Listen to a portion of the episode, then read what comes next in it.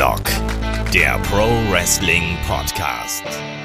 Ja, hallo und herzlich willkommen zu Headlock, dem Pro Wrestling Podcast, Ausgabe 497. Heute sprechen wir über Match Finishes. Wie kommen sie zustande und was bedeuten die Dinge eigentlich? Mein Name ist Olaf Bleich, ich bin euer Host. Bei mir da ist die Melanie Gray. Wunderschönen guten Tag, Mella. Einen wunderschönen guten Tag.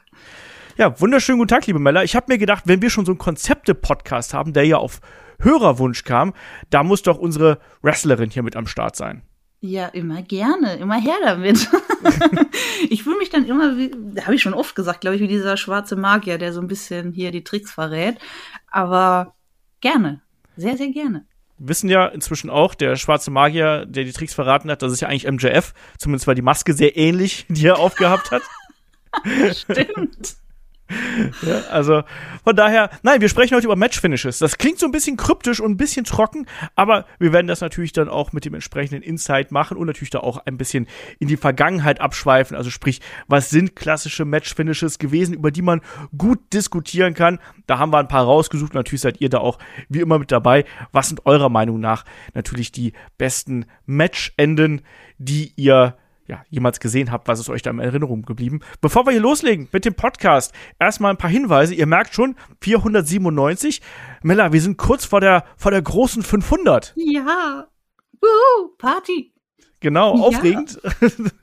Und äh, wir haben uns natürlich auch was dafür ausgedacht. Wir machen da so ein bisschen einen freieren Podcast. Wir sprechen darüber, äh, wie Wrestling uns beeinflusst hat, was bedeutet Wrestling für uns. Ähm, das wollen wir dann nochmal machen. Da werden wir uns in Grüppchen aufteilen und da ein bisschen Quatsch machen. Das wird eine etwas, ja, ich sag mal, persönlichere Geschichte werden. Wir wollen dann da nicht sowas, ja, eine klassisches, irgendwie ein Personality-Podcast oder so. Ist auch schön, machen wir aber schon so oft, deswegen machen wir da was anderes. Und weil es persönlich ist, haben wir uns auch gedacht, Mensch, da laden wir euch auch mal dazu ein. Ich habe äh, einen wunderschönen Service eingerichtet, wo ihr uns Glückwunschnachrichten oder andere Nachrichten hinterlassen könnt. Also macht das bitte gerne, da freuen wir uns äh, natürlich super drüber und die bauen wir dann hier in den Podcast ein. Also sprecht uns da entsprechend was ein ähm, und wir bauen das dann hier im Podcast ein. Ich bin gespannt, was dabei rauskommt, wie viele Leute dabei sind. Ähm, den Link findet ihr entweder unter dem Beitrag auf YouTube, im Beitrag selbst auf unserer Website und natürlich auch in den Show Notes, wenn ihr das hier einfach unterwegs hört. Ihr braucht auch keine E-Mail-Adresse, ihr müsst keinen Namen hinterlassen lassen. Ähm, ihr könnt einfach reinquatschen, das geht per Smartphone eigentlich super easy. So, was haben wir noch? Wir wollen den besten Fragen-Podcast machen. Auch da wiederum, wenn ihr Fragen habt, schickt uns die gerne an fragen.headlock.de und natürlich bei Discord per äh, Hashtag AskHeadlock. Und kleine Ankündigung, wir haben demnächst wieder Interviews am Start. Das ist auch was sehr, sehr Schönes. Da äh, ist der Kollege Markus Gronemann, den ihr in der vergangenen Woche gehört habt, sehr aktiv und kümmert sich darum. Da könnt ihr euch drauf freuen. Und äh, ja, dazu wird es auch mal eine separate Ankündigung geben. Letzte Ankündigung, und damit bin ich auch durch hier mit meinem langen, langen Monolog. Ähm, wir haben uns für das WWE-Tippspiel, wo ja wirklich viele, viele Leute dran teilnehmen, überlegt, wie können wir das noch ein bisschen attraktiver für die machen, die vielleicht nicht von Anfang an dabei gewesen sind. Und deswegen haben wir da unseren Merchandise-Partner von SL Wrestling gefragt, Mensch, können wir da was machen? Die haben gesagt, na klar, können wir da was machen. Was habt ihr dann für Ideen? Deswegen, der Kollege Nuno hat es schon auf dem Discord angekündigt, ab Extreme Rules gibt es für den oder die Erstplatzierte, Erstplatzierten, je nachdem, wenn es auch mehrere sind, äh, einen SL Wrestling-Gutschein in Höhe von 20%. Sprich, wenn ihr dann beim Headlock Shop oder eben auch bei den SL-Kollektionen einkauft, die sind damit inkludiert, bekommt ihr 20% Rabatt. Ist das was? Wunderbar, oder? Und dann äh, verlosen wir außerdem noch einmal 10% Rabatt für äh, unter allen Teilnehmern quasi. Also wir wollen da einfach dafür sorgen, dass das auch noch ein bisschen wertiger ist. Ich hoffe, ihr habt da Spaß dran und ich hoffe, ähm, das kommt entsprechend so an. So, Mella, dann würde ich aber sagen, soll mal loslegen? Ja, jetzt hast du eine ganze Menge äh, an, an zukünftigen äh, Dingen quasi vorhergesagt. Jetzt springen wir doch mal mitten rein, würde ich sagen. Genau. Match Finishes, das klingt ja erstmal so ein bisschen kryptisch. Und jetzt fangen wir erstmal mit dem ganz äh, Basic-mäßigen hier an, nämlich, Mella, was kann denn eigentlich so ein Match-Finish sein? Es gibt ja verschiedene Regeln im Wrestling, im Ring. Entsprechend ist es ja nicht nur Pin oder Aufgabe, sondern das kann ja auch einiges mehr sein. Ja, das ist natürlich der Klassiker. Also Pinfall oder Submission, ähm, das beendet ja quasi so das, das Stunny-Match. Das sind so die zwei Möglichkeiten, aber es gibt natürlich noch sehr viel mehr. Also klar kann es immer auch zu einer DQ zum Beispiel kommen. Also ne, gerade wenn der Heel oder oder auch der Face ist ja egal, ne, was Unerlaubtes macht in einem klassischen Match zum Beispiel eben Foreign Object einsetzt oder was auch immer, zum Beispiel auch ein Hold länger hält als erlaubt, dann haben wir natürlich die DQ oder auch äh, so ein Countout das sind so Sachen eben, die kommen auch öfter mal vor. Ne? Also wir haben ja hier in, in Deutschland und USA etc. den klassischen Ten Count. In Japan, meine ich, sind, ist es sogar der 20 Count, was ich schon immer so ein bisschen merkwürdig fand. Also sprich, wenn ein Wrestler es bis zum Count of 10 vom Referee nicht in den Ring schafft, dann ist das eben der Countout-Sieg für den jeweils anderen, für den Kontrahenten. Ähm, ihr habt schon angesprochen in, in Form von der DQ, es gibt natürlich äh, unsaubere Finishes. Das muss nicht immer in der DQ enden, das kann natürlich auch zu einem normalen Sieg führen, aber zum Beispiel auch, äh, ähm, wenn eben jemand von außerhalb eingreift oder, ich habe schon angesprochen, das Foreign Object. Also das geht so ein bisschen mit der DQ ineinander über, wobei, wie gesagt, es nicht immer zu einer DQ kommen muss. Ähm, dann haben wir noch ein ganz besonderes Finish. Das ist mir auch tatsächlich schon mal selber passiert.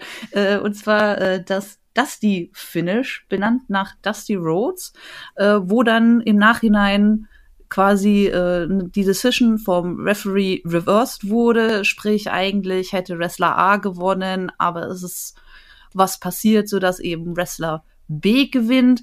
Das ist äh, ganz oft, wenn irgendwie der Ref zum Beispiel was nicht gesehen hat und dann kommt irgendwie ein anderer Ref und sagt, nee, nee, äh, das war aber unfair und dann so, ja, entweder wird das Match nochmal neu gestartet oder die Decision wird eben äh, direkt reversed. Äh, wie gesagt, be benannt nach Dusty Rhodes, ist eigentlich ganz spannend und schon dann ja ein bisschen spezieller, sage ich mal.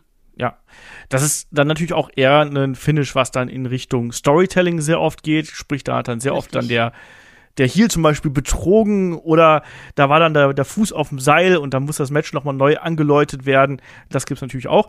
Ähm, was mir im Nachhinein noch eingefallen ist, tatsächlich, nachdem ich hier unser wunderbares Handout schon fertig geschrieben habe, es gibt natürlich auch noch Catchen nach Runden. Das darf man auch nicht vergessen. Das haben wir noch ja. bei ne, NXT UK zum Beispiel noch ähm, oft gesehen. Und dann eben auch, wo dann die Judges, also Punktrichter sozusagen, die ähm, Sieger gekürt haben nach einem obskuren System, was nur die Judges selber können wahrscheinlich. Gab es dann auch noch hier gelbe Karten und oh, Geldstrafen. Oh, Herrlich. Stimmt. Das, also mit den Geldstrafen, das hat man ja auch teilweise hier nochmal so in, wenn man so auf kleinere Shows geht, selbst von der WXW, da macht man das manchmal ja. ganz gerne noch, um so ein bisschen die Publikumsreaktion zu ziehen, oder? Richtig, zum einen das und zum anderen es gibt tatsächlich auch immer mal Fans, die dann wirklich diese Strafe für den Babyface, also wenn es den Babyface trifft, äh, weil es unfair war, bezahlen. Und ja, da freut sich natürlich der Promoter, sag ich mal, oder der Wrestler. also das wird dann auch angenommen. So ist das nicht. Das ist auch schon passiert. Was passiert eigentlich dann mit dem Geld? Du, ich habe ganz ehrlich keine Ahnung. Also entweder steckt okay. sich das der Promoter ein oder also ich war tatsächlich schon auf einer Show, wo das passiert ist, aber ich habe nicht mitbekommen, was mit dem Geld passiert ist. Also entweder kriegt das dann der Catcher äh, oder die, die Catcher teilen das äh, unter sich auf, die im Match beteiligt war, oder der Promoter steckt sich einfach ein, je nachdem, wie verschlagen die beteiligten Personen sind. okay, zurück, zurück zum Thema. Aber natürlich, sowas gibt's auch, ne? Die alten Catch-Regeln mit den gelben und den roten Karten. Das ist dann natürlich auch nochmal eine ganz, ganz äh, andere Kiste. Sieht man jetzt heutzutage ähm, eher seltener. Ähm, ansonsten haben wir natürlich auch noch so ein paar Dinge, die dann eher im moderneren Wrestling wirklich, was die Match-Enden. Ich habe mal Angst, dass ich Matt-Enden sage übrigens dabei. äh, Einzug gehalten haben. Ähm, natürlich, es gibt jede Menge Gimmick-Matches heutzutage, also Kämpfe mit besonderen Regeln und die sind ja auch sehr oft daran gebunden, wie das Match quasi beendet wird. Das reicht dann äh, von zum Beispiel einem Leiter-Match, wo dann eben das Match dann endet, wenn du den Gürtel abnimmst, oder zum Beispiel auch im Last Man Standing Match, wenn dann äh, jemand ausgenockt wird und bis zehn am Boden liegen bleibt und erst dann ist der Kampf vorbei. Wir haben auch solche Geschichten wie einen First Blood Match, wo es dann darum geht, wer blutet zuerst. Also Mella generell ähm, dieses Mittel zum Sieg, das ist natürlich da auch innerhalb der Match-Dramaturgie eine ganz einfache Art und Weise, wie man Spannung aufbaut. Ne, Gerade Last Man Standing ist so der Klassiker. Schafft's, schafft's Brock Lesnar jetzt bis 10 wieder zurück auf die Beine oder sonst irgendwas?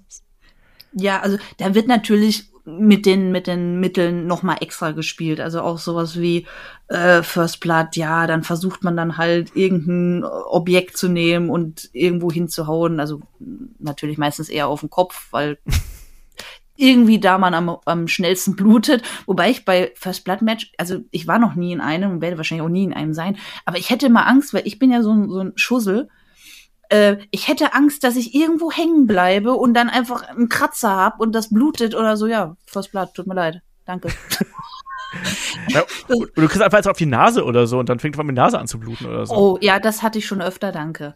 ja, aber es kann doch einfach mal so ein Ja, ja. Unfall passieren, ne? Also, Also, de- ich- deswegen, das ist schwierig.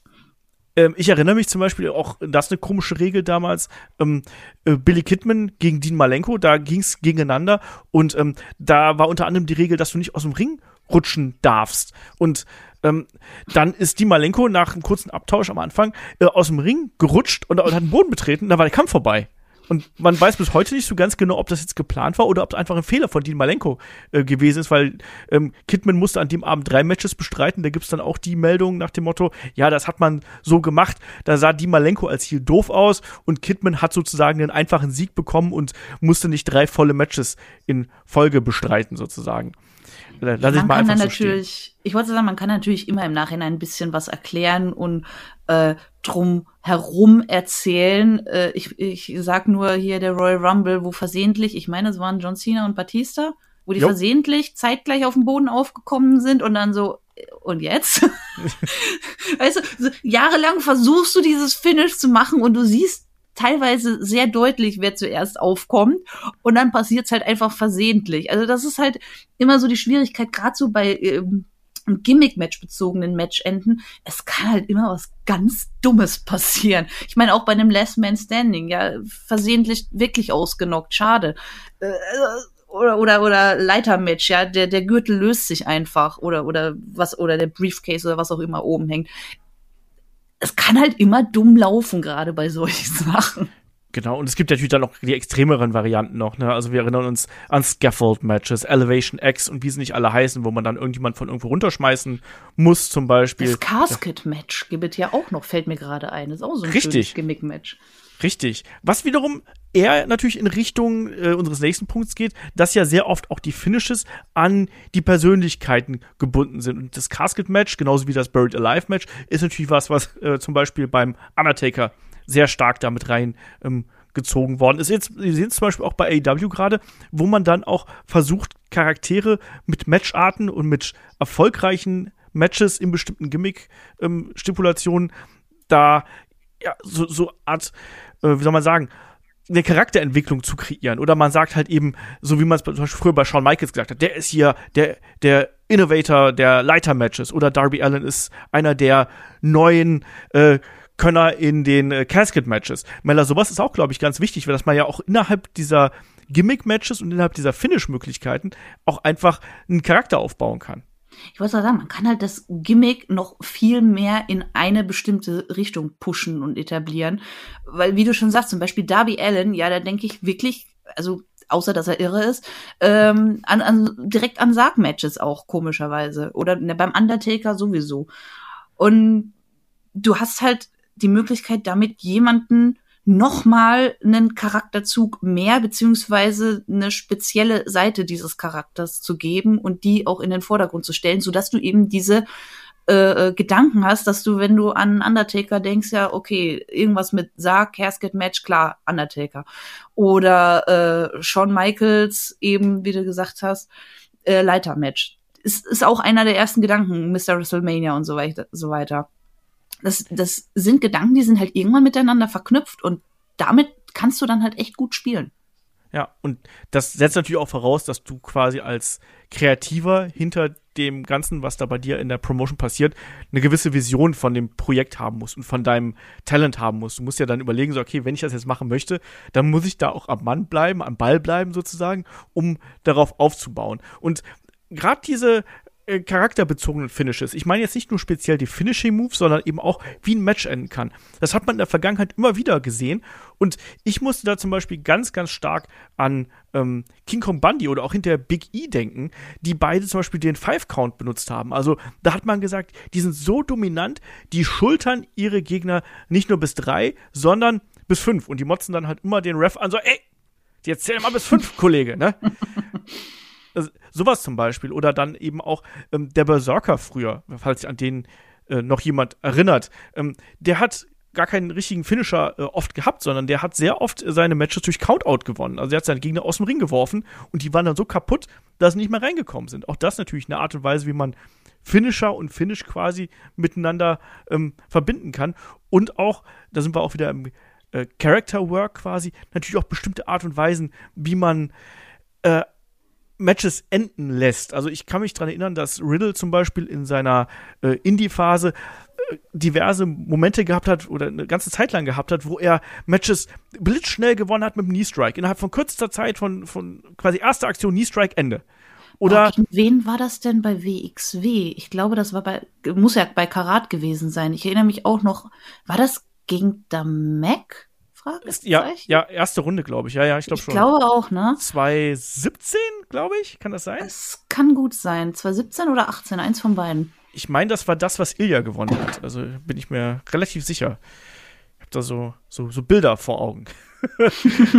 ähm, nee, zum Beispiel, das hat er ja auch durchgezogen und ich kann mich auch zum Beispiel an Brian Danielson erinnern, der in seiner Heal-Persona auch so eine ja bestimmte Aktionsfolge immer wieder eingesetzt hat, um zum einen als Heal overzukommen, aber zum anderen auch eben, wie er dann zum Finish gekommen ist. Es war immer die Kombination aus Low Blow, Small Package. Und das ist das Witzige, weil wenn man sich die Biografie von äh, Brian Danielson durchliest, ähm, da hat er dann auch irgendwie mal gesagt, dass sein Ziel war es, dass das Small Package als legitimer Finishing Move bei ihm durchgeht. ist irgendwie ultra nerdig irgendwie, aber geil, finde ich. Äh, schon Oder? irgendwie. Ja, also äh, der Witz ist, also um das jetzt mal auch äh, zu sagen, weil Leute denken immer so, ja, ne, ein Pinfall oder ein Einroller oder so. Ähm, jetzt mal ernsthaft, also wenn man sich da mit vollem Gewicht drauf legt, gerade wenn man ne, vielleicht auch noch einen Gewichtsvorteil gegenüber dem Gegner hat, es ist nicht so einfach, wie das aussieht, da wirklich legitim rauszukommen. Also wenn man da geschultert ist und zum Beispiel hier eben mit einem äh, Schoolboy zum Beispiel und man legt sich da wirklich mit vollem Gewicht drauf, versuch mal die Schulter hochzukriegen. Es ist nicht so leicht. Also, weil, weil immer alle verteufeln hier, äh, Roller. Mm, vers versucht's mal mit Freunden. Nein, um Gottes Willen, macht's nicht. aber, aber äh, es ist halt wirklich so. Deswegen fand ich das hier mit äh, Brian Danielson gerade so witzig. Und ich habe auch mal gelesen, ich glaube, das war in der Ric Flair Doku. Ich weiß nicht mehr genau, wer es gewesen ist, aber das war auch tatsächlich ein Wrestler, der ähm, gerne Students genau das beigebracht hat, was du gerade gesagt hast. Er hat Leute in Small Package genommen und der hat die halt so festgehalten, dass sie aus dem Small Package nicht mehr rausgekommen sind. Ja. ja? Also, das geht halt eben schon. Ne? Es muss nicht immer hier die äh, super fancy Pinning Combination sein. Manchmal sind es auch die kleinen Aktionen. Und Mel hat zum Beispiel auch die Art und Weise, wie man jemanden pinnt. Also das Finish die, das, das Ausführen des Pins, auch das kann wiederum äh, charakterbezogen sein. Das würde ich tatsächlich dann auch in diese Finish-Rubrik hier mit reinnehmen. Ja, absolut. Also ich meine, ne, es gibt ja auch diese, dieses klassische Heal-Ding, ne, ich pinne dich mit einem Fuß und mache eine Pose zum Beispiel. Ne, das ist halt ein mega Dick-Move. Also und solche Sachen. Also damit kann man halt auch noch mal spielen. Es ist, es ist immer so witzig. Also klar, Finish ist sowieso das Wichtigste vom Match, aber auch der Pin an sich kann nochmal extrem ausschlaggebend sein ähm, für die Nachwirkungen des Matches. Und ich finde, gerade als, als Zuschauer unterschätzt man das manchmal ein bisschen oder nimmt es zumindest nicht so wahr. Du hast gerade was Interessantes gesagt. Das, Finish ist das, das Wichtigste im Match. Ist das so?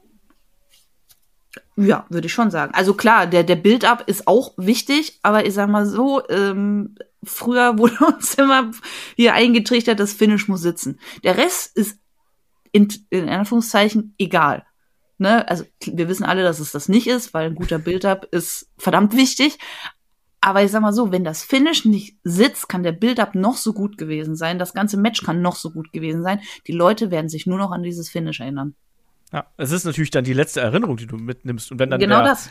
der, der Finisher oder wie auch immer äh, dann dieses Finish aussieht, wenn das dann eben nicht richtig funktioniert hat oder vielleicht auch falsch eingefangen ist. Ich meine, wir sitzen ja sehr oft vom Fernseher und wenn wir dann eben sehen, ach guck mal, aus dem Kamerawinkel, die Schulter ist oben. Ach guck mal, der hakt das Bein nicht richtig ein. Ach guck mal, da, der, der liegt eigentlich mit einem Fuß unterm Seil. Oder irgendwie sowas, was wir kleinen Wrestling-Fans als alte Korinthenkacker, was uns da auffällt, dann kann das natürlich dann schon so ein ähm, Finish kaputt machen. Und ich weiß auch genau, auch wenn du dann live in der Halle bist, wenn dann im Main Event irgendwas komisches passiert zum Finish, wo du sagst, nee, das hat jetzt für mich nicht gepasst, dann gehst du eben auch enttäuscht daraus. Deswegen bin ich dabei, wobei man halt auch sagen muss, auch ein gutes Finish kann jetzt ein schlechtes Match nicht unvergessen machen, oder? Nein, also nicht unvergessen, aber man, man erinnert sich halt wirklich, wie gesagt, meistens an den Schluss. Das ist ja auch immer, zum Beispiel hier, wenn man Sachen aufzählt, man erinnert sich immer an die letzten Sachen am besten, weil sie halt so kurz her sind. Und ähnlich ist es halt auch bei einem Match. Und lustig, dass du das mit dem Rope Break äh, ansprichst, also wenn der Fuß unterm Seil ist oder sowas, das ist so ein Pet Peeve von mir. Ich hasse das. Ich hasse das, wenn ich das sehe, dass das eigentlich ein Rope Break wäre. Also der Fuß muss ja nicht auf dem Seil sein, das reicht ja, wenn er unterm Seil ist. Das, oh, da, da bin ich ja so richtig picky. Das, das nervt mich dann. Aber schön, dass das dann nicht nur ich bin, dem sowas auffällt. Nee, äh, absolut nicht. Also gerade das ist irgendwie so, ich, ich weiß nicht, das, das ist was, was mich absolut stört. Ja, und worauf ich auch noch äh, natürlich auch noch hinaus wollte, ähm, es gibt ja auch bestimmte Wrestler und Wrestlerinnen, die ja auch ihre Gegner auf eine bestimmte Art und Weise pinnen. Also bei, prägnantes Beispiel ist der Undertaker halt, ne, der äh, Hände verkreuzen und dann eben pinnen. Ich weiß auch, Kane hat das zum Beispiel mal eine Zeit lang gemacht, dass der die Arme quasi wie so ausgebreitet hat und ihn dann sagen Auge in Auge gepinnt hat. Fuß auf die Brust ist eine andere Geschichte. Yokozuna, der sich einfach auf seinen Gegner draufsetzt. Klassiker, oder? Ich finde, das passt auch so Oh ja. super gut einfach zu dem. Sagt, was ist denn prägnanter und erdrückender, als sich einfach auf deinen Gegner draufzusetzen, wenn du 230 Kilo wiegst? Und da möchte ich auch nicht drunter gesessen haben. Nein, nein, definitiv nicht. Vor allem, also der, der hat, also, ne, vor allem du siehst das ja, wenn du da versuchst, irgendwie Gewicht von dem zu nehmen. Der hat ja da wirklich legitim draufgesessen. Weil du kannst das halt nicht faken, dass da irgendwie 230 Kilo oder wie viel du gerade gesagt hast, auf dir drauf sitzen. Weil du würdest es immer irgendwie sehen, wenn der sich halt versucht, am Seil noch ein bisschen hochzuziehen oder irgend so ein Spaß. Ähm, ja, also definitiv kein Spaß für die Gegner. Ganz genau. Ja, und damit, da haben wir jetzt so ein bisschen, ich glaube, wir haben garantiert nicht alles abgefrühstückt, aber es ist schon mal so ein ganz grober Einblick, was ist denn da möglich. Und jetzt können wir mal so ein bisschen hier in die Details gehen. Wir haben ja gerade schon so ein bisschen was äh, angerissen, aber wir gehen jetzt einfach mal da wirklich mit rein, Mella. Nämlich deswegen haben wir dich ja hier auch äh, reingeholt, weil wir deine Expertise natürlich hier haben wollen. Ähm, wie ist denn das denn eigentlich so? Also, wie entsteht ein Finish im Wrestling? Wer bestimmt das? Wir wissen, es ist natürlich alles abgesprochen, aber wie ist denn das? Wer legt denn fest, wie so ein Finish äh, überhaupt abläuft? Also normalerweise natürlich der Promoter. Also, ne, wenn man am Showtag da hinkommt und ne, seinen sein Gegner da hat, äh, fragt man natürlich als erstes, okay, ne, wer ist Heel, wer ist Face? Ähm, und die zweite Frage ist dann meistens schon, wer geht over? Also wer gewinnt das Match? So. Und teilweise wird man dann damit schon alleine gelassen. So, das ist dann alle die ganze Info. Ähm, manche sagen dann noch, okay, ich hätte gern einen dominanten Sieg oder äh, ich hätte gern eher so ein 50-50 oder, oder so ein knappes Ding oder ich hätte gern ein spezielles Finish, sei es eben zum Beispiel Einroller oder sei es eben der Finisher oder sei es ein Submission. Ähm, das kommt immer ganz drauf an. Äh, ich hatte auch schon den Fall, dass es wirklich hieß, ja, ist egal, wer gewinnt, macht's unter euch aus. Und dann macht ihr Schere, Stein, Papier oder was passiert dann? Ähm, ich muss ganz ehrlich sagen, also ich bin immer eher so der Typ, ich muss nicht unbedingt gewinnen. Also gerade wenn man, wenn man in so kleineren Promotions ist und dann vielleicht auch gegen den, Lo den oder die Local Hero äh, antritt, dann sagt man halt eher, ja komm, ne, dann gönn halt den, den Leuten den Happy-Moment, dann gehst du over. Alles klar, cool, kein Ding. Also ich habe da auch null Ego, muss ich sagen. Das ist teilweise ein bisschen dumm. ähm, aber ja, so ist es halt, wie gesagt. Aber normalerweise, also in 99,99 Prozent der Fälle, ähm, sagt der Promoter, wo es lang geht. Weil es ist ja seine Show, er hat Stories im Hinterkopf und normalerweise auch Ideen, wo er mit dem Matchende hin möchte. Also sei es äh, eine Streak aufzubauen zum Beispiel oder ähm, ja eben äh, zu zeigen, okay, die oder derjenige hat jetzt den und den oder die und die besiegt, jetzt kann er oder sie ein Championship-Match haben. Sowas halt. Also es macht schon total Sinn, dass der Promoter auch bestimmt, wer gewinnt. Genau, und äh, bei den großen Promotions, also wenn wir so Richtung WWE und AW gehen, wo es ja dann äh, mehr Verantwortliche gibt, äh, da wird natürlich dann sehr oft die diese Verantwortung, diese Planungsverantwortung ja dann auch in die Hände von Agents ge gelegt. Ne? Da wird dann ja quasi sich hingesetzt und dann wird besprochen, wie wird das Match jetzt ablaufen und so und so wird es enden. Ich glaube, das ist was, was dann äh, im kleineren Kreis, glaube ich, eher unter äh, den Talents ausgemacht wird, oder? Ja, richtig. Also es, es kommt immer ganz drauf an, wie du schon gesagt hast. Also es gibt auch in, in den Stufen unter WWE, AEW, ne, sage ich jetzt mal, ähm, gibt es natürlich auch Promotions, die haben Agents, mit denen wird dann mehr oder weniger besprochen. Manche sprechen mir die das, das ganze Match durch. Ähm, manche möchten nur das Finish wissen und sagen dann, hm, können wir das nicht lieber so und so machen. Ähm, es, es kommt, wie gesagt, immer auf die Promotion drauf an. Also an sich hat man schon sehr viele Freiheiten als Wrestler. Ähm, es sei denn natürlich, wie gesagt, der Promoter oder der Agent oder die Agent. Gibt's, gibt's die Agent? Nee. Die Egal. Agentin. Die Agentin. Sehr gut. ähm, hat halt eine bestimmte Idee, wo, in welche Richtung eben das Finish gehen soll. Aber wie gesagt, ansonsten hat man eigentlich so ziemlich alle Freiheiten. Es gibt noch einen Sonderfall, also manchmal ähm, gibt es sowas wie ein Card Rundown, wo man eben guckt, okay, dass nicht jedes Match gleich ist und vor allen Dingen nicht jedes Match gleich endet. Also ich meine neulich gelesen ha zu haben, gerade bei AEW oder so, dass es da was weiß ich, wie viele Fuck-Finishes nacheinander gab. Und um sowas zu verhindern, gibt's dann meistens auch noch mal kurz so eine Besprechung. Und da guckt man eben, okay, ähm, das ist jetzt das dritte Match, das mit Submission enden soll. Äh, bitte ändert das. Sowas gibt's natürlich auch das darf man nicht auch nicht unterschätzen. Ne? Also im Verlauf von so einem Kampfabend, man merkt sich natürlich das schon. Und wenn dann äh, jedes zweite Match per Roll-Up endet, oder wir haben jetzt zuletzt die äh, letz letzten äh, Episoden von ähm, Monday Night Watch aufgenommen, ähm, wenn du dann eben jeden Kampf quasi hast, der per äh, Eingriff endet oder unsauber endet in irgendeiner Art und Weise, das merkst du dir auch als Zuschauer und dann gehst du halt eben da raus und hast eigentlich jetzt nichts, was du so mitnehmen kannst, beziehungsweise sagst dann, ja, okay, das war eben am Ende alles sehr, sehr ähnlich und das äh, ist schon sehr wichtig. Ähm, der Punkt ist auch, äh, du hast gerade angesprochen, es wird manchmal auch darauf Wert gelegt, läuft es beim Finisher ab oder mit einer anderen Aktion. Ähm, gibt es diese Abstufung unter Wrestlern, Promotern auch, so wie das bei Fans oft diskutiert wird, dass man sagt, ja, ein Finisher-Sieg, der zählt schon sehr viel, ein Tap-Out-Sieg, der bedeutet noch mehr und so ein Roll-Up-Sieg, ja, der ist halt okay, den nimmt man mit, aber der ist schon so nicht ganz so viel wert in der Hierarchie. Gibt es sowas wie so eine Abfolge von Siegen, die äh, da stattfinden? Boah, könnte ich jetzt ehrlich gesagt nicht sagen. Also mir ist das zum Beispiel komplett egal, ob das jetzt mit einem Finisher endet oder Submission, wobei ja auch der Finisher ein Submission sein kann.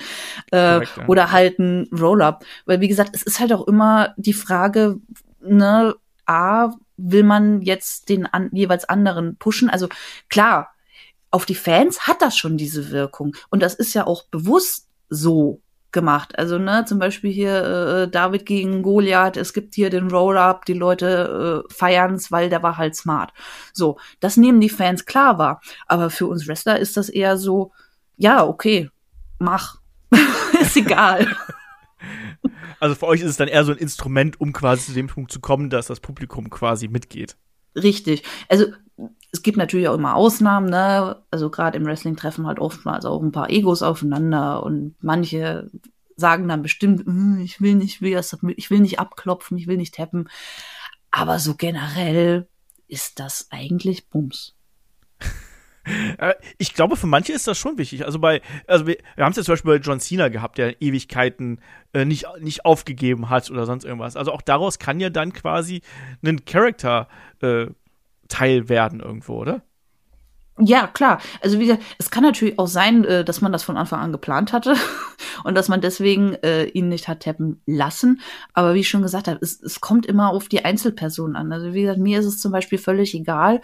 Dann gibt es bestimmt Leute, die sagen, nee, mein Charakter darf nicht abtappen, äh, aufgeben, weil XYZ.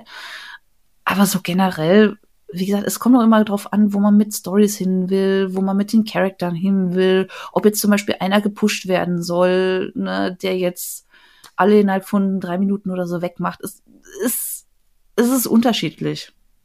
Aber ich finde es witzig, dass Fans so viel da rein interpretieren, aber anscheinend das den Wrestlern eher relativ Wumpe ist eigentlich. Ne? Also spielt man da als Aktiver auch so ein bisschen mit dieser Psychologie einfach, dass da viel mehr drüber nachgedacht wird, als es dann für einen selber wirklich ist? es ist, ähm, man, man hat da eher so ein, so ein Schmunzeln halt immer mit dabei, wenn man sich so denkt oder vielleicht doch mal danach so im Internet liest, oh, der oder die hat aufgegeben, oh, das zerstört voll den Charakter, bla bla bla. Und man selber denkt sich so, und, und sitzt da und grinst sich ein. Also ich, es gibt bestimmt den einen oder anderen, der aktiv damit spielt, aber eigentlich ist das eher so ein Haha, ihr seid drauf reingefallen, so auf die Art. Ja, also, was ich, was ich halt ganz interessant finde, ist, dass du sagst, man hat natürlich da, man, man kann sowohl Freiheiten haben, als auch man kann keine Freiheit haben.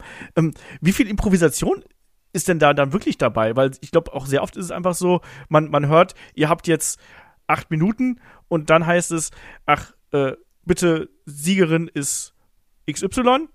Und da muss man ja quasi auf diesen Weg dahin gehen und die Leute dann ja auch mitgehen. Ähm, da muss man ja dann auch schon versuchen, durch äh, den entsprechenden Aufbau und dann vielleicht auch durch ein bisschen Improvisation dann die Spannung reinzubringen, oder? Ja, absolut. Also ähm, vollkommen durchchoreografierte Matches sind die schlimmsten Matches. Die sind eigentlich fast nie gut. Ich meine, also wenn man gerade an so Leute wie Bret Hart jetzt zum Beispiel denkt, der also zumindest was ich so gelesen habe, der äh, sehr viel im Ring improvisiert hat, ähm, der hat's halt einfach verstanden, weil ähm, durch choreografierte Matches, du kannst das Publikum nicht so einbinden, wie wenn du eben frei agieren kannst. Ähm, deswegen, ich habe ja schon gesagt, das Finish ist im Prinzip das Wichtigste und das Finish ist auch das, was in 99,9 Prozent der Fälle wirklich gecallt ist. Also wo man vorher relativ kleinschrittig abspricht, was passieren soll, weil man eben möchte, dass das sitzt. Der Rest, also kann theoretisch komplett improvisiert sein. Also ich bin von den Matches gegangen, wo wir wirklich gesagt haben, okay, pass auf, Finish ist das und das, okay, cool, den Weg find mal im Ring. Kein okay. Problem. Ähm, dann gibt's natürlich, also jeder, jeder Wrestler hat natürlich auch so seine, seine Spots, die auch so einen gewissen Wiedererkennungswert haben oder zumindest irgendwelche Moves, äh, wo die Leute wissen, ah, das macht jetzt Wrestler XY, Wrestlerin XY. Den wollen wir sehen und deswegen sind die Leute auch gekommen. Dann findet man natürlich Wege, den Move dann einzubauen. Also das Schwingding zum Beispiel. Das Schwingding zum Beispiel, was ich seit keine Ahnung wann nicht mehr gemacht habe. ähm, äh, dementsprechend, also es ist schon viel improvisiert, weil gerade auch so, ne, man plant ein Match. Du hast schon gesagt, ja, ihr habt jetzt ungefähr acht Minuten, so und teilweise ist es dann ja auch so, äh, yo Leute, eure Zeit ist um, go home. Hörst ja. du dann und du denkst so, okay, wir haben jetzt eigentlich noch Stoff für fünf Minuten. Hm, verdammt. Und dann, dann musst du halt kurzfristig einen Weg finden, eben zum, zu dem geplanten Finish zu kommen. Und deswegen ist es immer so schwierig, wenn du das Match komplett durchgeplant hast, weil du dann nicht so frei agieren kannst. Plus, du kannst nicht so sehr aufs Publikum reagieren. Du kannst sie nicht mit einbinden. Und deswegen sind so choreografierte Matches auch meistens forgettable und, und eher langweilig. Deswegen ist es immer gut, frei arbeiten zu können. Und das wurde mir auch im wahrsten Sinne des Wortes sehr früh eingeprügelt. Also, es heißt ja, dass, dass Ronda Rousey gerade ihre ersten Matches extrem stark durchchoreografiert hat. Ich glaube auch, dass das, dass das nicht nur äh, Vorteile hat. Ich glaube, ich, wahrscheinlich hängt es aber auch dann vom Erfahrungsstand ab und von der Art und Weise, wie die beiden äh, Akteure im Ring miteinander interagieren, oder? Weil ich stelle mir es halt schon manchmal auch schwierig vor, gerade diese Spontanität dann mitzubringen, wenn du noch zum Beispiel sehr unerfahren bist. Ja, klar. Also meine ersten Matches waren auch wirklich komplett, das, das waren wie so Bausteine. Also meine ersten Matches waren ja gegen Svetlana Kalaschnikova und das waren wie so Bausteine und wir haben immer nur diese Bausteine, wir haben ja keine Ahnung, wie oft gegeneinander gecatcht und wir haben immer nur pro Match so diese Bausteine ein bisschen verschoben. Und es mhm. war im Grunde aber immer das gleiche Match mit okay. halt anderem Sieger, Siegerin. Und ähm, das gibt einem am, am Anfang gerade halt so viel Sicherheit. Gleichzeitig macht es dich aber noch viel nervöser, weil du die ganze Zeit Angst hast, verdammt, wenn ich was vergesse, dann weiß ich nicht, was ich tun kann. So. Ja. Dementsprechend ist das so ein zweischneidiges Schwert. Also einerseits gibt Sicherheit, andererseits macht es, viel, macht es dich tausendmal nervöser. Du hast gerade eben äh, angesprochen ein dominantes Finish. Was ist denn für dich ein dominantes Finish und was ist zum Beispiel für dich jetzt ein nicht dominantes Finish? Oh, das ist schwierig. Also, das ist ne, wirklich eine gute Frage. Also klar, ne, ein dominantes Finish, wenn man schon nur den Fuß draufstellen muss und so und der Gegner halt wirklich out cold ist, das wirkt natürlich viel besser als so ein schneller Roll-up. Aber ein dominantes Finish kann auch heißen, dass man einfach das Match dominiert hat. Das muss nicht das Finish an sich sein, find, finde ich jetzt. Mhm. Ähm, wie, wie stehst du zu diesen klassischen Finish-Sequenzen, die wir früher bei, bei Wrestlern gesehen haben? Also bei Bret Hart zum Beispiel, diese Abfolge mit äh, dem äh, dieser Atomic Drop-Kombination, der Elbow, äh, der Backbreaker natürlich vorher noch der Elbow und dann irgendwann der Sharpshooter. Wir kennen die berüchtigte Kombination von, von Hogan ne, mit dem, äh, mit dem Hulk-Up, den Schlägen und dem äh, Whip in dem Big Boot und dann dem Leg Drop obendrauf oder dem Warrior zum Beispiel. Und selbst bei dem Roman Reigns haben wir es ja heutzutage noch sehr oft, ne, mit dem ähm, Superman Punch und dann dem äh, Spear hinterher. Wie wichtig sind solche äh, Finish-Phasen eigentlich für einen Charakter und fürs Wrestling? Also, wenn du mich persönlich nach meiner Meinung fragst, muss ich sagen, ich hasse es. Ich finde das so gekünstelt und ja, okay, wir wissen's, ja, Hulk up, okay, Punch, nein, Punch, nein, ja, jada, jada, jada, Finish. Es ist für mich das langweiligste und, und durchschaubarste, was überhaupt passieren kann. Also ich persönlich bin eigentlich immer ein sehr, sehr großer äh, Fan von einem langen Schlagabtausch, also so einem Hin und Her gegen, gegen Finish und entweder gibt's dann halt das Finish out of the blue, das halt wirklich äh, ähm, einer aus dem Nichts seinen Finisher zeigt und dann ist es halt das Finish. Ähm, oder halt eine, eine starke Dominanzphase, aber nicht so choreografiert und dann ist eben das Finish. Aber das ist meine persönliche Meinung. Weil das Ding ist, also ich sage jetzt gerade mal so in der PG-Ära von WWE, durch solche Abläufe kriegst du halt gerade die Kinder. Und ne, gerade wenn ich jetzt auch so an Warrior und Hogan und so denke, auch noch diese, diese. Cena finde ich auch ganz krass. Cena, also. ja. Diese übergroßen Charakter. Ähm, und wenn du da, ne, diese Abfolge hast und dann, dann siehst du schon an den Kinderaugen, ja, ja, mein Held, jetzt gewinnt er, jetzt kommt das, ja, und dann kann man mitmachen und bei Reigns ruft man, Uah! ne? Das, das zieht einen halt rein und du weißt genau, was jetzt kommt und diese Vorhersagbarkeit. Ich finde gerade bei Kiddies zieht das halt gut. Äh, nicht nur bei Kiddies, ne, geht auch bei Erwachsenen, keine Frage. Ähm, aber es ist schon smart. Es ist wirklich smart, weil wie gesagt, du kannst mitmachen, du weißt genau, was kommt. Und du kannst ja auch damit spielen, ne? Dann kickt halt der Gegner vielleicht mal aus dem Finish aus und du denkst so, wie? Das muss es doch gewesen sein, ne? Aber ich persönlich finde es halt, äh, na, muss nicht. wir sehen es ja heute selbst noch sehr oft einfach, auch mit den Ankündigungen, bevor es der Finisher äh, einschlägt im Idealfall. Und ähm, das haben wir ja heute noch. Und wie du sagst, die Crowd-Interaction, also die äh, Interaktion mit dem Publikum, die gehört da schon sehr stark dazu und äh, die damit äh, einzubeziehen. Ähm, Ich wollte dich gerade scherzhalber fragen, ob du jemals aus Jux per Big Boot und Leg Drop gewonnen hast. Aber ich glaube nicht, oder? Nein, aber, aber jetzt, wo du es ansprichst, irgendwann mache ich das. Ist das nicht so auf der Bucketlist von jedem Wrestler oder so? also ich glaube von Kevin bestimmt. ähm, ähm, du hast gerade Finishing Moves angesprochen. Ähm, auch da, das ist ja auch ein beliebtes Stilmittel, ne? Äh, Finishing Moves von und Signature Moves von äh, dem Gegner quasi zu klauen, von der Gegnerin zu klauen und die dann einzusetzen und dann auch noch zu gewinnen. Ähm, das ist schon auch ein starkes ähm, Stilmittel, was man dann einfach nehmen kann. Mal, es wird ja natürlich auch dann von den Kommentatoren immer wieder befeuert, die dann sagen, das ist der, der ultimative Affront, also der ultimative Disrespect hier, den es gibt. Also da, auch damit kann man natürlich spielen. Ja, richtig. Also wenn, wenn der Heel damit overgeht, klar, dann ist das ein Affront. Lustig, dass du dieses Wort gesagt hast. Genau das hatte ich nämlich im Kopf dabei.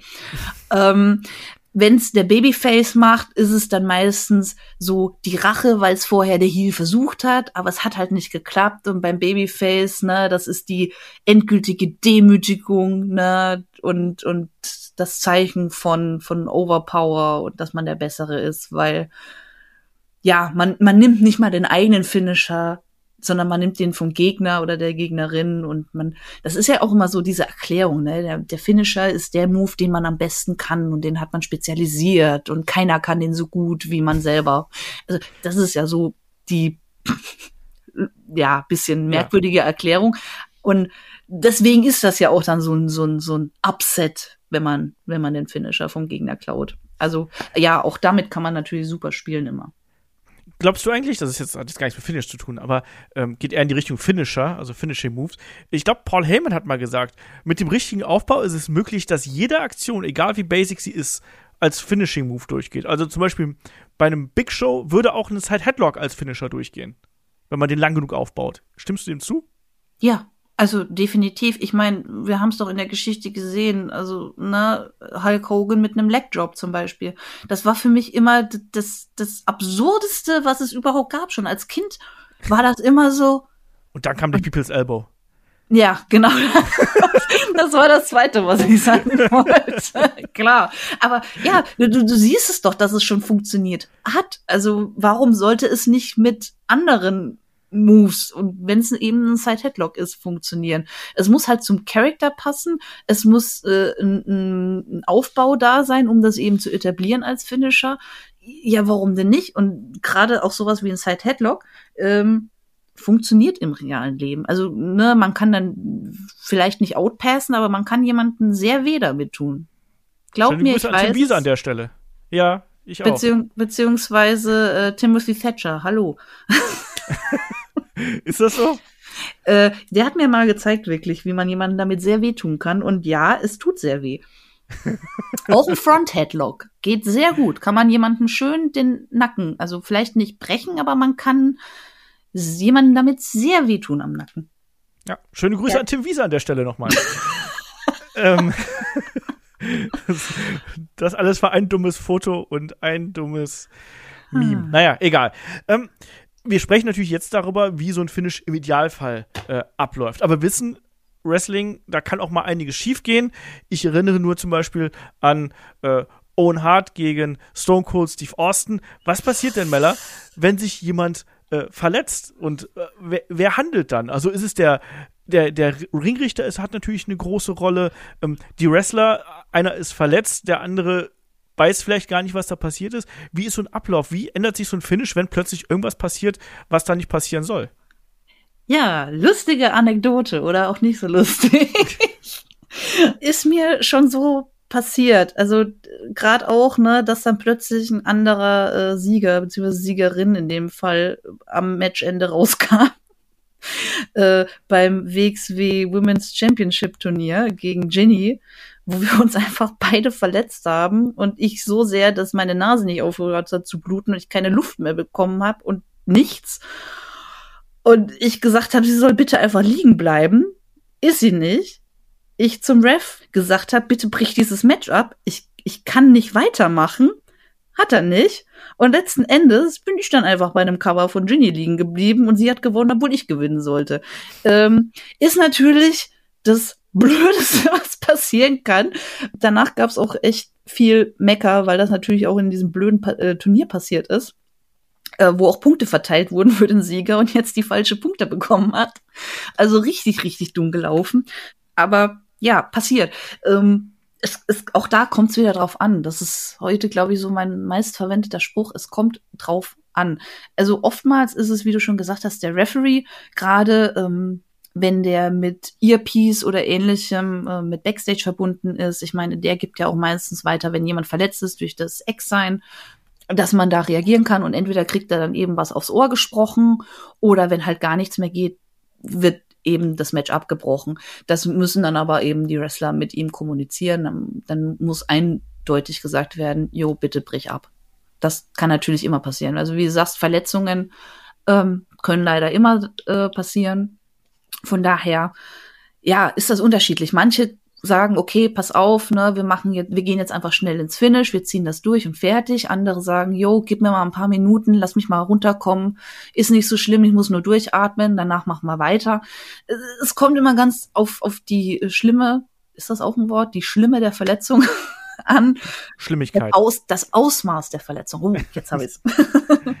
ähm, und äh, ähm, darauf, wie in dem Moment äh, reagiert wird und reagiert werden kann. Also auch da wieder völlig unterschiedlich von, ne, wir machen kurz Pause, danach geht's ganz normal weiter, über, wir gehen einfach schnell ins Finish, über, das Match wird abgebrochen, über, es ist einfach totales Chaos und der andere oder die andere gewinnt. Es, es gibt so viele Möglichkeiten. Aber ja, meistens spricht man kurz irgendwie drüber, versucht mit dem Ref eben vor allen Dingen zu kommunizieren, weil das halt so das Sprachrohr zur, ich nenne es jetzt mal Außenwelt ist.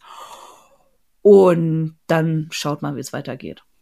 Ja, also auch da, du sagst das ja ganz richtig, ne? Also da gibt es kein Patentrezept für. Ne? Das ist ja auch was, wenn man genug Wrestling schaut, dann erlebt man sowas ja auch äh, sehr häufig mit. Also Owen Hart gegen Stone Cold Steve Austin sicherlich eines der prominentesten Beispiele, die man da nennen kann. Wir haben aber natürlich auch schon äh, andere Momente gesehen, zum Beispiel Triple H verletzt sich im Tag Team Match äh, an der Seite von Steve Austin gegen Jericho und äh, Chris Benoit und da, der hat genau das gemacht, was du gerade angesprochen hast. Der hat es ja durchgezogen quasi und äh, lag dann am Ende äh, zusammengekauert äh, unterm Ring und mit höllischen Schmerzen.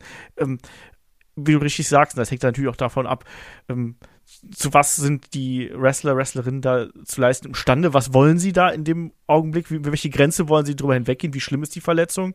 Ähm, Patentrezept gibt es dafür natürlich nicht und äh, da wird dann, glaube ich, einfach ganz hart improvisiert. Und ich glaube, da, da, da geraten noch alle ins Schwitzen. Und was ist denn eigentlich, wenn der, wenn der ähm, Referee jetzt kein Earpiece hat? Also, weil auch da wieder kleinere Promotions. Ich weiß, bei WWE natürlich, da sitzt dann ja quasi direkt der kreative Verantwortliche, Triple H und auch bei AEW, Tony Khan, mit Agents oder Producern sitzen da natürlich da direkt mit den Kopfhörern am Mikro. Aber wie ist das denn, wenn du die nicht hast? Also dann äh, machst du also Flüsterpost, also vom, vom Ringrichter zum Ringsprecher, vom Ringsprecher zum sonst was? Wie ist denn das? Äh, ja gut, dann muss man natürlich ähm, schauen, also da muss man natürlich äh, stark mit den Wrestlern kommunizieren, muss eben gucken, okay, können die gerade einschätzen, wie, wie schlimm es ist und muss eben wirklich quatschen im, also im Ring. Also es ist jetzt nicht so, dass man ne, dann auch noch zum Ringsprecher und der Ringsprecher geht kurz backstage und dann kommt er wieder und sagt, äh, ja, nö, lass laufen. Ähm, so natürlich nicht. also ähm, es gab bestimmt auch schon Shows, wo der Promoter dann hinterm Vorhang oder so durchgelugt hat und gesagt hat, äh, macht weiter, macht weiter oder so. Gab es bestimmt alles schon. Also kann ich mir sehr gut vorstellen, dass es solche absurden Sachen gab. Aber generell wird dann halt ne, unter den Wrestlern kommuniziert, dass, keine Ahnung, einer sagt, yo, es geht gar nicht mehr und der sagt dann dem Ref, bitte brich ab oder sagt dann dem anderen, cover mich, ich bleib liegen oder gib mir noch kurz deinen Finisher, ich bleib liegen.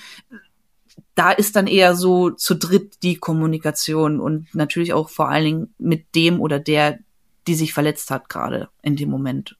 Weil ja. man selber kann ja dann meistens am besten einschätzen, okay, es geht oder es geht gar nicht.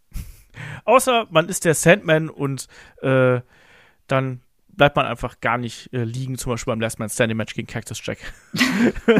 ähm, ich muss aber auch gerade dran denken, manchmal ist es ja nicht nur äh, ein körperliches Problem, sondern manchmal kann es natürlich auch das Equipment sein, was da nicht mitspielt. Ne? Also wenn beim Table Match zum Beispiel der Table nicht bricht. Na, Klassiker.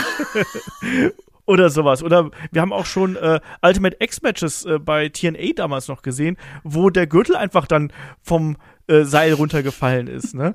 Ähm, auch das ist doch der Super-GAU. Da stehst du doch dann auch als, als Talent im Ring und ja, was machst du jetzt da, ne? Das ist so der Moment, wo du dir denkst, boah, ich gehe jetzt einfach. also, ähm, ich erinnere mich auch an ein Match, ich meine, es war Bad Bones gegen Emil Sitochi in Mannheim, wo alles schiefgegangen ist, weil einfach ja. alles kaputt gegangen ist und Sitochi irgendwann einfach wirklich gegangen ist. Das weiß ich auch noch. Ja. Und also ich konnte es irgendwo verstehen, aber ich dachte mir auch so, ja und nu? Was ist jetzt? Wie geht's weiter? Also, ja, also me meistens denkt man sich das dann nur auch bei so Situationen eben, wenn der Tisch nach dem fünften Versuch nicht bricht, weil es einfach eine Tür ist oder weil man die Physik nicht bedacht hat. Boah, das denke ich mir so oft, wenn, wenn der in den Seilen an, an ja, die Seile ja. gelehnt ist und du weißt einfach, das kann physikalisch jetzt nicht funktionieren, weil der zurückbouncen wird. Aber sie versuchen es trotzdem und ich denke mir jedes Mal, I told, jedes Mal, I told you so. Aber das ist ein anderes Thema. Nee, also das ist wirklich so dieses, dieser, dieser kurze, Moment, wo man sich denkt, okay, ich versuche es jetzt noch mal und wenn nicht, dann versuche ich es noch mal und wenn nicht, dann wenn bist du nicht willig, dann nehme ich Gewalt. Ja, also ich kann mich da auch an ein Match erinnern. Ich glaube, das war, ich meine, es war auf jeden Fall äh, Robert Dreisker war auf jeden Fall mit mm, dabei. Ich glaube, ich weiß, welches du meinst. Mit ja, dem Tisch. Mit dem, ja, ja, mit dem Tisch. Und wo dann auch, wo dann, wo der, er dann am Ende wirklich mit voller Wucht reingelaufen ist mit seinen 100 130, 140 Kilo, einfach um diesen blöden Tisch durchzukriegen. Und ich weiß übrigens auch nicht genau, wann, wann irgendwann äh, statt Tischen Türen genommen worden sind. Das verstehe ich übrigens bis heute nicht so ganz genau. Aber muss man auch nicht. okay. ja, aber da muss man hier nochmal sagen, also da kann natürlich schon sehr, sehr viel ähm, schiefgehen, natürlich auch was äh, bei solchen äh, ähm, Dingen äh, da passiert. Hier müssen wir vielleicht auch noch mal so ein bisschen die psychologischen Aspekte ähm, dahinter ansprechen. Wie wirken denn bestimmte äh, Match-Finishes ähm, auf die Zuschauer? Wir haben gerade schon gesagt, sehr oft ist es so, dass beispielsweise ein äh, Pinfall oder Tap-Out gerade als besonders äh, wertig gelten. Wir haben zum Beispiel auch, und da gehe ich fast schon so ein bisschen in den letzten Block hier von unserer äh, Auflistung, die wir hier noch haben, weil wir wollen natürlich auch noch über legendäre Matchenden reden. Aber wir haben zum Beispiel auch sowas gesehen wie bei WrestleMania 13, Bret Hart gegen Stone Cold Steve Austin, wo dann ähm, ein Match auch damit endet, dass einer der Akteure quasi bewusstlos wird, aufgrund des Blutverlusts, aufgrund der Schmerzen und so weiter und so fort.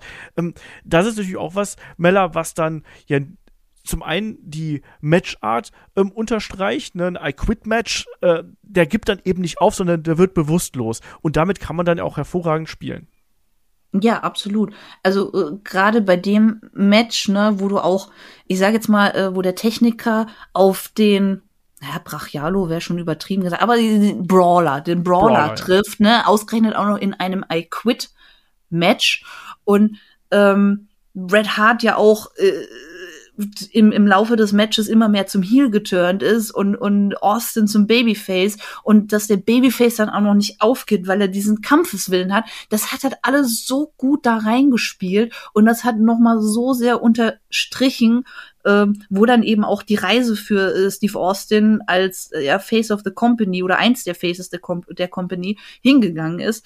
Ähm, das war einfach so gut und auch noch mit diesem Blut im Gesicht und ne, wie du gesagt hast, zum einen outgepasst wegen der Schmerzen, zum anderen wegen eben diesem Blutverlust. Da wurde halt so viel richtig gemacht und die Fans haben den aus der Hand gefressen. Und das ist halt der Wahnsinn, was du eben mit einem Finish erreichen kannst. Deswegen auch nochmal hier meine Aussage, ich unterstreiche es jetzt nochmal, das Finish muss sitzen und das Finish ist das Wichtigste. Ähm, weil, ja, wie gesagt, die haben den aus der Hand gefressen und das war einfach so gut. Ähm, wie stehst du denn zu ähm, Lösungen wie einem Double Pinfall, Double DQ oder auch einem Double Countout? Also Double Pinfall, da muss ich ehrlich gesagt immer an äh, Spring Stampede, Ric Flair gegen ähm, Ricky Steamboat, was ja dann, was eigentlich ein Double Pin gewesen ist, dann doch für Ric Flair gewertet worden ist und so weiter und so fort. Aber wie stehst du dazu, dass man hier so eine, so eine, äh, ja, so, so eine doppelte Entscheidung quasi herbeiführt? Ähm, ist das was, was für die Storyline vor allem genutzt wird oder ähm, kann das vor allem auch helfen, um Charaktere, ähm, Figuren overzubringen? Für mich ist das immer so ein bisschen der easy way out. Also, ne, gerade wenn man, wenn man keinen jetzt diesen, diese Niederlage geben möchte, weil man beide Charaktere in irgendeiner Form schützen möchte, dann sagt man halt, ja, okay, dann machen wir halt Double Countout oder äh, Double DQ oder was auch immer. Für mich ist das immer so ein bisschen lazy. Also, weil, okay, wo, wozu macht man das dann jetzt? Das hat jetzt nicht wirklich weitergeführt. Ähm, bei einer Double schon eher vielleicht, dass man sagt, ne, okay, die haben jetzt einfach beide nicht aufgehört, sich zu prügeln und sich halb zu töten und die sind halt einfach ultra heiß aufeinander und solche Sachen, ja, und dann gibt's halt die Double DQ und beim nächsten Mal gibt's halt dann jenes oder dieses Stipulation Match und ne, dass man damit was aufbaut. Aber ganz oft ist halt so, gerade bei Double Countout, dass das so, ja, so, so der easy way out ist, dass man sagt, okay, äh, wir wollen euch jetzt schon mal das Match geben, Wrestler A gegen Wrestler B. Ähm, aber eigentlich das, das große Blow-Off-Match, das kommt erst in sechs Monaten oder so. Aber hier habt ihr es schon mal, ja, dann gibt's halt Double Countout-Match, äh, ist äh, Double Countout-Finish. Ne, steht keiner schlecht da und wir sagen euch noch nicht, wohin die Fehde gehen soll und ja, ist alles cool. Also für mich ist das immer so ein, so ein Downer irgendwie, weil, also da geht man auch als Zuschauer selten zufrieden raus, wenn man sich denkt, nein, ich wollte jetzt aber einen Sieger haben. Oder Siegerin. Ja, ja, da, das ist eben wirklich so. Auch da wieder der psychologische Aspekt, ne? Da, ähm, du bist als, gerade als Live-Zuschauer, ähm, bist du ja nur einmal vor Ort, sozusagen. Also in der Regel zumindest. Außer du bist halt total wahnsinnig und reist irgendwie einer Promotion hinterher. Aber normalerweise bist du ja nur an dem einen Abend da und erwartest dir halt von einem bestimmten Match was. Und wenn das dann eben ein Double DQ wird und du hast eben nicht diesen, ähm, diesen befriedigenden Moment am Ende, äh, dass du sagen kannst, ja, jetzt hat der eine gewonnen. Oder, ah, mein Liebling hat nicht gewonnen. Und das ist vielleicht unfair geendet oder sonst irgendwas. Ähm, ne, da, da, dann fehlt dir ja einfach dieser Abschluss. Und wie du schon gesagt hast, das ist ja das, was du dann sehr oft mitnimmst. Ähm, und das ist dann äh, sehr oft eben bei solchen Lösungen so, dass die sich ein bisschen unbefriedigend anfühlen. Unbefriedigend übrigens auch vielleicht das Stichwort. Ähm, wir haben gerade eben nochmal nachgeschaut, weil, Mella, wie verhält man sich denn am besten, wenn man gerade eine Niederlage eingesteckt hat und wenn ein Match endet? Weil ich erinnere nur an Austin Aries und äh, John Morrison.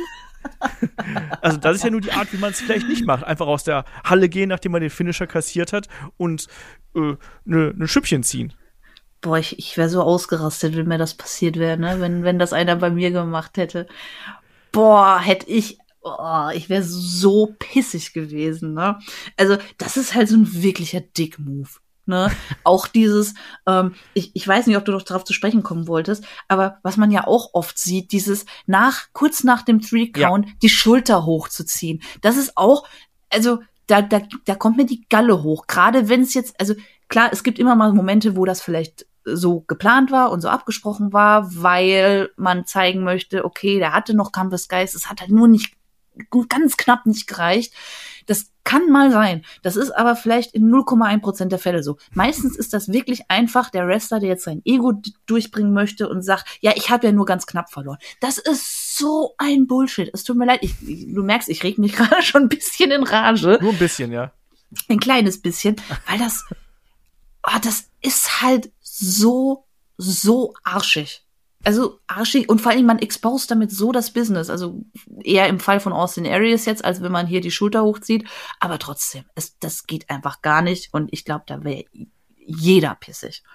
Ähm, von daher, ja, also wie, wie steckt man Finish ein? Ne? Man, man nimmt den Pinfall, dann liegt man da noch ein bisschen rum, während der andere feiert und dann versucht man sich wirklich relativ unauffällig äh, zu verabschieden. Also ne, ganz oft, äh, also man sagt immer, die Stage gehört dem Sieger. Ja. So, deswegen ganz oft verlass, verlässt dann der Gewinner, nachdem er eben im Ring gefeiert hat, auch über äh, den Entrance die Halle, während der Verlierer, die Verliererin äh, sich einen anderen Weg sucht also ganz oft gibt's ja dann nochmal so einen Seitenausgang oder so, dass man halt still und heimlich hinter den Vorhang verschwinden kann.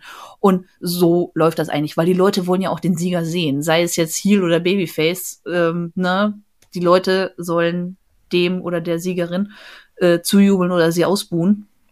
Und dementsprechend Stage gehört dem Gewinner, der Verlierer verkrümelt sich still und heimlich und dann ist gut. Also klar, man kann natürlich auch noch auf, je nachdem, was das für ein Finish war, fluchen, weil es zum Beispiel eben in Anführungszeichen nur ein Roll-Up war, äh, unfair, da, da muss man natürlich nicht tot verkaufen.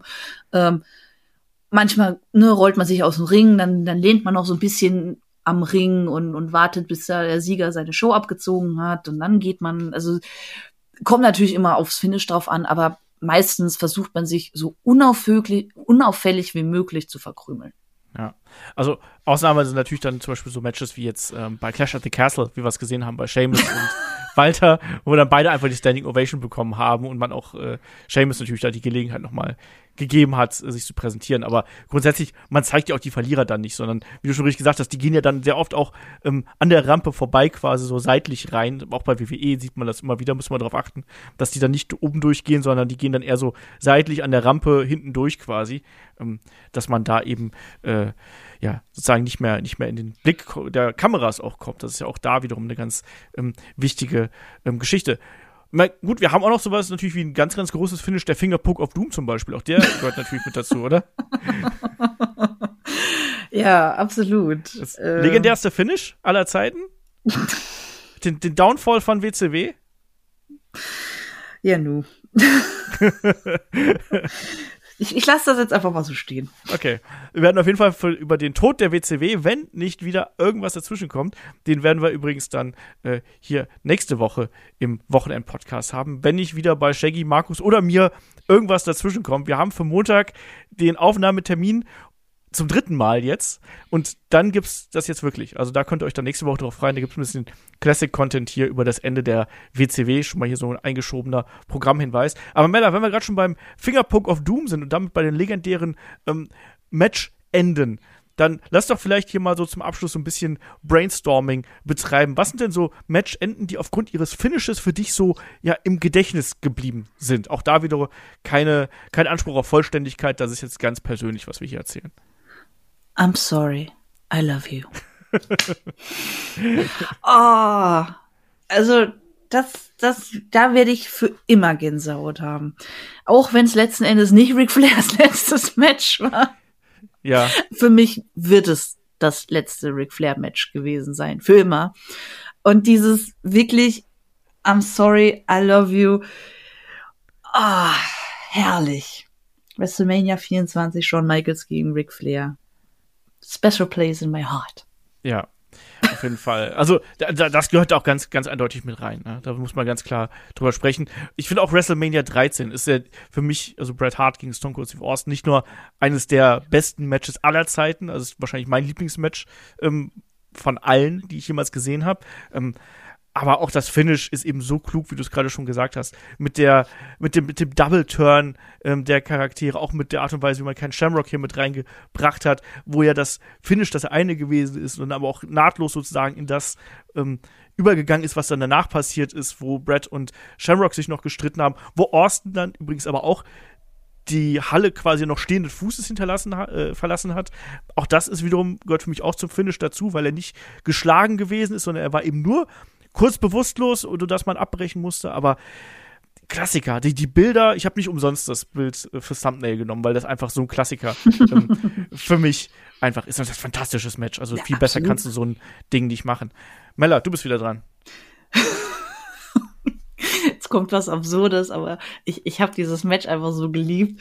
Diese, diese riesige Mausefalle von WrestleMania 38 von Johnny Knoxville gegen Sami Zayn. Oh, war das schön. Oh, dieses ganze Match. Ich, ich, das, das, auch diese riesige Hand und alles. Oh, ich hab's geliebt. Aber ja, diese, diese Mausefalle, die ja leider erst nicht funktioniert hat. Irgendwas hat, ähm, hat er ja gehakt, aber fand ich großartig. Also wird definitiv auch mehr in Erinnerung bleiben. Für immer.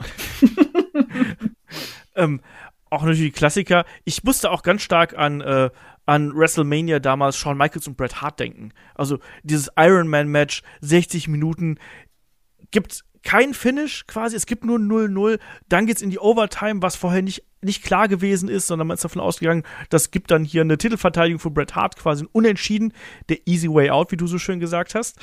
ähm, und dann geht's eben doch weiter und dann gewinnt äh, Shawn Michaels eben nach der, ich, ich meine, es war die zweite Sweet Chin Music, äh, auch das so clever, ne, weil du quasi, du hast dieses eine Finish gehabt, sagst, nee, es geht übrigens jetzt noch weiter und dann baust du darauf nochmal auf. Habe ich absolut geliebt, auch wenn ich das Match gar nicht mal so unbedingt mag, aber die letzten, äh, die letzten Minuten von dem Ding, die sind einfach so clever und absolut legendär. Mella, du bist dran. Ah, jetzt bringst du mich schon langsam in die Bredouille. Aber äh, was mir gerade auch noch einfällt, Eddie Guerrero gegen Kurt Angle. Das, das Finish mit dem losgelösten Schuh, als, als Kurt Angle äh, Eddie im Enkellock hat. Und äh, er dann nur den Schuh in der Hand hat und, und Eddie den Sieg holen kann. Das ist auch so ein Finish. Ähm, das, das wird mir, glaube ich, auch echt immer in Erinnerung bleiben. Ich komm, welche WrestleMania, war das 20. 20, ne? Okay, ich war mir jetzt nicht mehr hundertprozentig sicher, aber ähm, mu muss ja eigentlich 20 gewesen sein. ähm, das ist auch so ein Ding, das, das fand ich damals so smart, als ich das gesehen habe und dachte so, oh mein Gott. Und da sind wir auch wieder bei, bei so Gimmick-Sachen. Es hat natürlich so gut zu Eddie Guerrero gepasst, Ja, dieses. Alaya Cheetah-Stil. Und das, das fand ich so unfassbar genial. Also auch das definitiv. Ja, auf jeden Fall. Es, es, gibt noch, es gibt noch viele, die man da nennen könnte. Also da kann ich jetzt auch mal so ein bisschen hier durch die alten Sachen durchgaloppieren. Ähm, WrestleMania 3. Also ich meine, wie oft haben wir den großen Bodyslam von Hogan gegen Andre the Giant gesehen und dann den Leg Drop hinten dran. Das Match kann man sich eigentlich gar nicht mehr anschauen. Also da passiert auch nicht so viel, wenn man ehrlich ist. Aber das Ende natürlich absolut ähm, legendär äh, an dem Punkt. Ne? Und was, was, was ich auch denken musste, auch da wieder Stipulation und ähm, Character Work. Ähm, Survivor Series 94, Bret Hart gegen ähm, Bob Backlund, äh, Aufgabematch äh, damals auch und dann eben mit den Adjutanten ähm, auf beiden Seiten, also mit Owen Hart auf Seiten von Bob Backlund und Bret Hart äh, mit äh, dem British Bulldog, der und die beiden, also Bulldog und Owen Hart, da ging es darum, wer wirft das Handtuch, ne? Und dann sagen sie, wir machen das nicht. Und dann wird der Bulldog am Ende ausgenockt. Äh, Bret Hart ist im Crossface Chicken Wing von Bob Backlund und dann fleht Owen seine Eltern an, ne? Hier, seht doch, euer Sohn leidet, werft das Handtuch, werft das Handtuch. Und dann werfen die schlussendlich das Handtuch und Bob Backlund, was ich damals absolut grauenvoll fand, nicht nur das Match, sondern auch, dass Bob Backlund hier Champion geworden ist, aber der wird dann Champion und Owen Hart schnappt sich das Handtuch und zieht ab und dann hat er sogar seine Eltern hier an der Nase rumgeführt. Ach, das war schön. Habe ich geliebt. Mella, hast du noch was? Äh, ja, so ein bisschen was, was Kontroverses vom, vom SummerSlam 93. Hier. was, was echt ein bisschen strange war. Ähm, Lex Luger gegen Yokozuna. Also es, es gibt den Countout-Sieg für Luger, äh, wird natürlich aber nicht Champion, weil natürlich der Titel durch Countout nicht wechselt. Äh, wird aber gefeiert, beziehungsweise feiert auch selber, wie so ein Gestörter, als, als hätte er gerade, keine Ahnung, den Zweiten Weltkrieg beendet, eigenhändig oder sowas.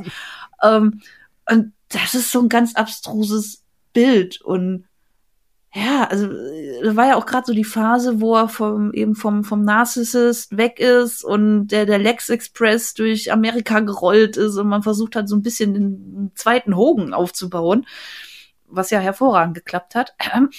Geht so. Ähm, ja, ne? und dann, dann feiert der aber, aber, ja, okay, er hat das Match gewonnen, aber nicht den Titel. Das war schon ein bisschen abstrus. Ja, es war schon ein bisschen merkwürdig. Aber es war ohnehin ein merkwürdiges Jahr, ne? wenn wir uns überlegen und ein bisschen zurückgehen. Da WrestleMania 9, ähm, Yokozuna gegen Bret Hart im Main Event, da gewinnt noch Yokozuna erstmal, äh, natürlich auch da unfair, ne? also kein klares Finish, mit Mhm. dem Salzwurf von ähm, Master Fuji. Und dann kommt Hogan raus, sagt, hier, ne, ich, ne, und hier, ich verteidige hier die Ehre und dann ähm, gewinnt Hogan am Ende noch den Titel. Auch das ein äh, absolut äh, legendäres Finish. Ich habe noch zwei hier bei mir auf der Liste, die kann ich auch dann hier noch Hau raus. äh, schnell abfrühstücken. Ich habe noch äh, WrestleMania 26, Undertaker gegen Shawn Michaels, dieser äh, große eingesprungene Tombstone, nachdem ähm, Shawn Michaels den Undertaker ja final nochmal beleidigt hat, ihn verhöhnt hat hier quasi. Ähm, so nach dem Motto, ich gebe nicht auf und dann gibt er ihm hier nochmal die Geste vom Undertaker und der Undertaker ist dann so zornig, dass er ihn hier mit dem eingesprungenen Tombstone äh, abfertigt. Ähm, auch das ist unglaubliche Aktion, auch, auch schon im Jahr davor, also auch dieser ähm, Moonsault aus dem, äh, äh, Quatsch, dieser Tombstone aus dem Moonsault heraus, den wir auch schon mal gesehen haben. Auch das ein geiles Finish natürlich, ne? Also auch da die, die Technik macht da ja auch sehr oft das Programm, dass da auch vielleicht einfach durch den Konter ähm, eine Aktion und eine Aktionsfolge zustande kommt, mit der man in dem Augenblick nicht gerechnet hat. Ich glaube, das ist auch was ganz Wichtiges, was wir vielleicht jetzt bis jetzt noch nicht gesagt haben. So ein Finish, Meller, soll ja auch überraschen. Das kann auch dann, deswegen ist zum Beispiel der RKO ja auch so eine geile Aktion, weil der eben immer kommen kann und so ziemlich aus jeder äh, Aktion heraus gekontert werden kann. Du, ich liebe Finishes out of the blue. Also bin da ein ganz großer Fan von. Ähm, weil, wie gesagt, ich, ich hasse diese, diese eingeübten Abläufe. Ähm, ich finde das viel geiler, wenn das Finish wirklich überraschend kommt und man sich denkt, oh, what the fuck? Und, ne, und, und sich denkt, ja geil, fand ich cool. Also finde ich persönlich äh, äh, ein bisschen spannender, sag ich mal, weil wie du sagst, es kann halt immer passieren.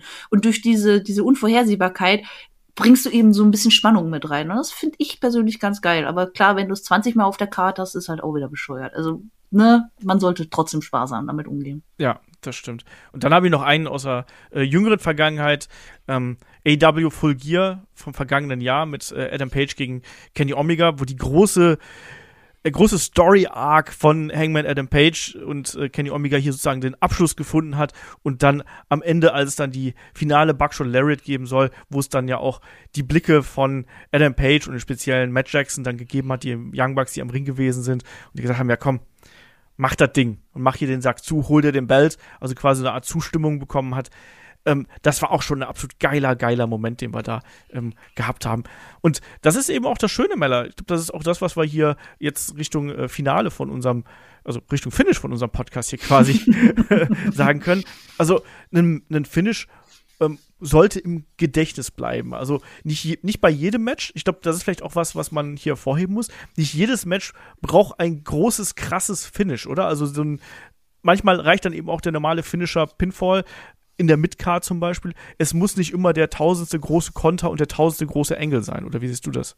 Nein, absolut nicht. Also genauso wie nicht jedes Match generell ein Main Event sein muss mit eben 20 Near Falls oder generell äh, mit 20 Minuten Länge, obwohl man nur fünf hatte, ähm, muss nicht jedes Finish absolut bedeutsam sein. Gerade wenn es auch eben so, so ein Non-Storyline-Match ist, wo theoretisch sogar egal ist, wer eben gewinnt, ja, dann, dann machst du halt ein Finish mit deinem Finisher oder was auch immer und gut ist. Dann muss das nichts Besonderes sein. Du brauchst halt auch im Laufe der Card diese Abwechslung. Also, wie gesagt, nicht jedes Match kann und sollte ein Main Event sein, weil der Main Event sollte der Main Event sein.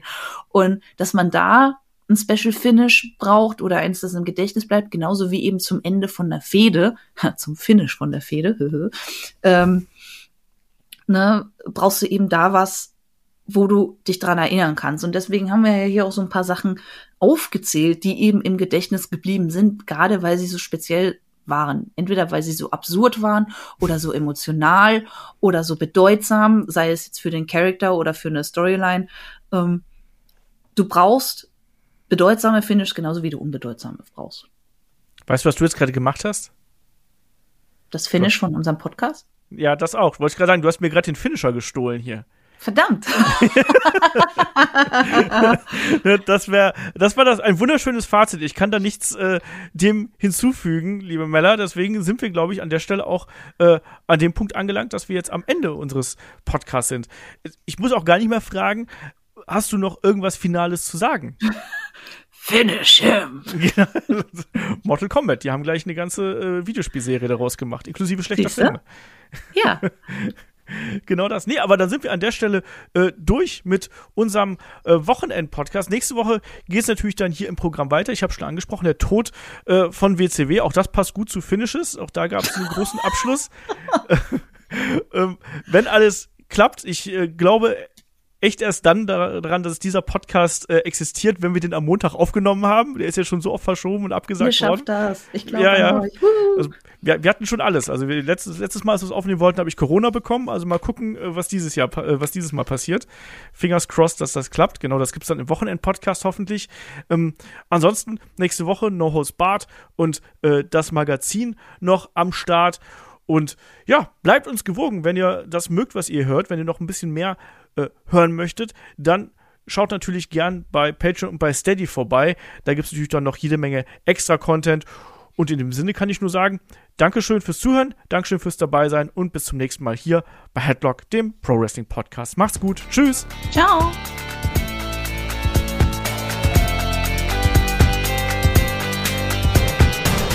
Headlock, der Pro Wrestling Podcast.